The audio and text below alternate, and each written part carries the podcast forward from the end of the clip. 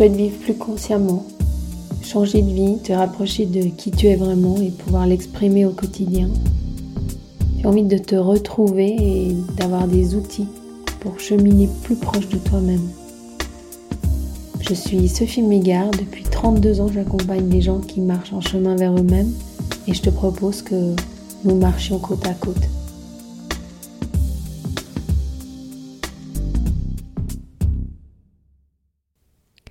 Bonjour et bienvenue pour ce quatorzième épisode.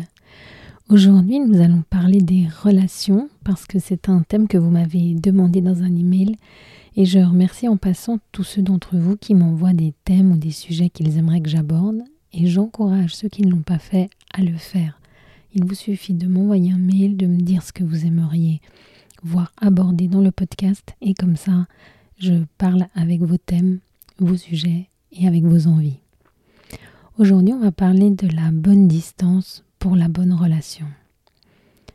De manière générale, nous avons dans la société toujours euh, abordé l'amour comme quelque chose de passionnel, de fusionnel, comme si toute bonne relation était basée sur une fusion totale, un amour sans limite, quelque chose où on comprend l'autre sans parler et où on est dans un espace hors du temps où on ferait plus qu'un. En fait, cette vision de l'amour est vraiment nourrie dans les films, dans les livres, dans les histoires, de même que l'amour fusionnel qui finit mal, comme dans Roméo et Juliette ou dans plein d'autres histoires du même style, on nourrit chez nous cet amour un peu du drame, surtout de l'intensité passionnelle qui serait en fait le vrai amour. Et nous allons voir que cette vision-là fusionnelle n'est pas vraiment ce qu'on peut appeler de l'amour. En fait, la fusion, oui, ça peut faire partie de la passion et ça nous ramène en effet un espèce d'amour euh, infantile, un amour que l'on a peut-être vécu avec notre mère, en tout cas dans le ventre de notre mère avec le cordon ombilical dans lequel tout ce que j'ai besoin se passe tout de suite, où j'ai rien besoin de demander parce que tout passe comme ça par le cordon, une espèce de relation place-inter où j'ai accès automatiquement à la réponse à tous mes besoins. Et comme vous le savez sans doute tous, tous ceux d'entre vous qui sont en relation qui l'ont été, c'est-à-dire tout le monde, et eh bien en fait l'autre il est plutôt là le plus souvent pour nous contrer, nous faire limite, nous mettre un là à nos besoins et à nos volontés. En fait, vivre avec l'autre, c'est un petit peu toujours euh, nous confronter à quelque chose. Et cette confrontation, c'est ce qu'on va appeler la différenciation. Le fait que l'on n'ait pas les mêmes besoins en même temps, que l'on n'ait pas les mêmes habitudes, que l'un ne met pas les caleçons dans le même sens sur l'étendage à linge, que l'on pense chacun comment l'autre devrait faire, et tout ce que ça crée dans notre relation de turbulence nous semble souvent montrer que l'amour n'est pas là ou est associé dans ces différences, dans ces confrontations à quelque chose qui ne serait pas l'amour. Est-ce qu'on peut dire alors que seule la fusion est de l'amour et que l'amour ne devrait pas permettre ni le conflit ni des visions différentes? Certainement non. Et c'est vraiment ce que, ce que l'on doit trouver à l'intérieur de nous en fait. Cette possibilité d'aborder l'amour comme deux personnes différentes face à face, qui veulent échanger, qui veulent se connaître, qui sont curieuses l'une de l'autre, mais qui acceptent cette part de différence, de besoins différents, de visions différentes, comme étant une part entière de l'amour. En fait, la fusion n'est pas de l'amour parce que dans la fusion, c'est un gros tas de nouilles. On ne sait pas qui est quoi, tout est mélangé, et en fait, dans la fusion, il n'y a qu'un. Je t'aime si tu penses comme moi, je me sens aimé si tu es d'accord avec moi. Je sens ton amour si tu n'aimes pas les mêmes personnes que je n'aime pas, si tu es fâché pour les mêmes choses qui me fâchent et si tu as la même vision des choses que moi. Alors que dans l'amour différencié, dans l'amour où l'on est l'un face à l'autre, dans, dans tout ce que nous avons de différent, alors tu vas avoir un avis différent, tu vas avoir une vision différente, tu vas aimer peut-être d'autres choses, mais ça ne va pas mettre en cause l'amour qui est entre nous. Et quand il n'y a qu'un dans l'amour, quand il y a la fusion totale, au début, évidemment, il y a cette passion qui se réveille, il y a ce côté euh, régressif, on a l'impression que l'autre va toujours répondre à nos besoins, va toujours être là, c'est comme personne ce, ce qu'on a envie sans qu'on l'exprime. Mais dès qu'il va y avoir une différence avec le temps, pour certains trois jours, pour d'autres euh, deux ans, quatre ans, la, le manque de, de synchronicité, le, le, manque de résonance va me paraître comme une rupture, comme un éloignement. Et je vais sans aucun doute être dans une, une tristesse de cette différence. Et toute la maturité pour nous, c'est de pouvoir expérimenter cet amour qui se vit avec quelqu'un qui ne correspond pas entièrement à mon attente. Cet amour qui se vit avec quelqu'un dans sa différence. Peut-être qu'on le vit plus facilement avec un enfant ou avec un ami qui aurait un point de vue différent, dont on voit les défauts, mais qu'on aime quand même malgré tout.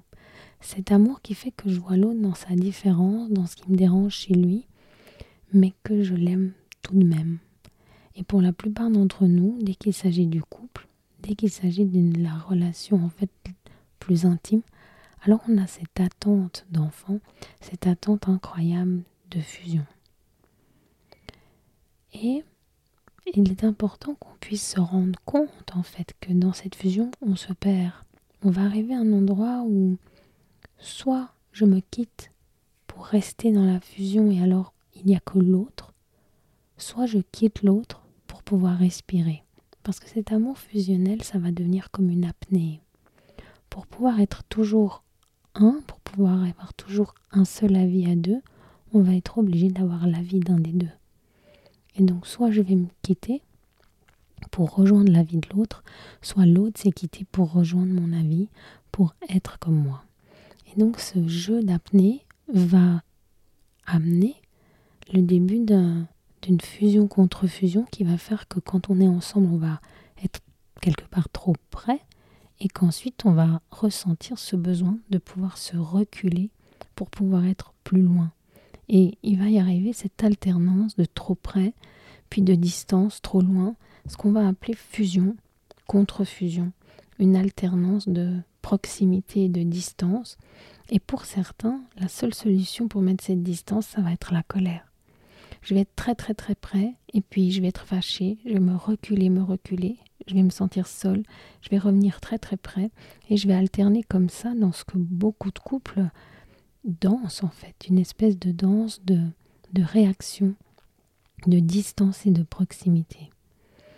Et donc ce qu'on veut, c'est trouver une solution pour ne pas être soit chez moi, soit chez l'autre, pour ne pas me quitter ou pour rester avec l'autre, ni quitter l'autre pour rester avec moi, mais un endroit de bonne distance pour la bonne relation. Un endroit où c'est pas ou toi ou moi, mais un endroit où c'est et toi et moi. Un peu comme ce serait ou fromage ou dessert, et l'endroit où c'est fromage et dessert où les deux sont possibles en même temps. Cet endroit, c'est un endroit où je vais rester fidèle avec moi, avec ce que je suis, en même temps que je vais être euh, en lien et en connexion avec l'autre. Je ne vais pas obliger, être obligé de me déconnecter pour rester en fait fidèle à moi ou de me d'être infidèle à moi-même pour pouvoir me connecter à l'autre. Et donc pour pouvoir connaître ce lieu-là, je vais devoir créer un espace entre moi et l'autre. Il y a moi, il y a l'autre, et puis il va y avoir l'espace relationnel. Et là, la relation, elle est plus deux, toi ou moi, mais elle va être trois, toi, moi et le nous, et notre espace relationnel. Comme si toi tu es bleu, moi je suis jaune, et ensemble on va faire du vert. Ce vert, c'est pas ce qu'on se dit, c'est pas ce qu'on partage, c'est quelque chose de plus grand, c'est comme un espace qu'on co-crée. En fait, la relation, c'est vraiment cet espace vert que l'on va créer ensemble, qui n'est ni vraiment ce que toi tu es, ni vraiment ce que moi je suis, mais la résultante de nous deux, comme une espèce de co-création qui est plus grande que nous. Et c'est là où il est vraiment nécessaire de ne pas chercher à faire du jaune au carré ou du bleu au carré, ce qu'on fait tous en fait. Est-ce que ça vous arrive pas à des moments de se dire mais il suffirait qu'il soit ou qu'elle soit juste un peu plus comme moi, ou qu'elle fasse ou qu'elle dise ce que moi je trouve qu'il serait bien pour que ce soit tellement plus simple? Pour nous tous en fait, ça semble tellement plus simple que l'autre soit juste comme nous-mêmes. Et donc ce qu'on va dans cet espace relationnel, ce qu'on va y faire, c'est de co-créer un endroit qui est vraiment fait de nous deux, qui n'est pas ce que je ferais tout seul, et ce qui n'est pas ce que l'autre ferait tout seul, mais ce qui est vraiment ce qu'on va faire ensemble. Et de cette manière-là, notre relation, on va la vivre dans cet espace entre, on va la vivre dans cet espace vert. Et dans ton espace à toi, tu vas faire ce que tu veux. Et dans mon espace à moi, je vais faire ce que je veux. Dans le monde du jaune, on fait du jaune. Dans le monde du bleu, on fait du bleu. Et je vais ainsi pouvoir respecter l'espace de l'autre, sa différence, son fonctionnement, sa manière d'être, pendant que lui va respecter ma différence, mon fonctionnement, ma manière d'être, et que l'on trouve ensemble une façon de vivre en équilibre dans notre espace commun. Dans ce nous que l'on co-crée, on va trouver des règles qui vont être nos règles, des fonctionnements qui vont être nos fonctionnements. Et pour ça, bien sûr, on va devoir co-créer une qualité relationnelle.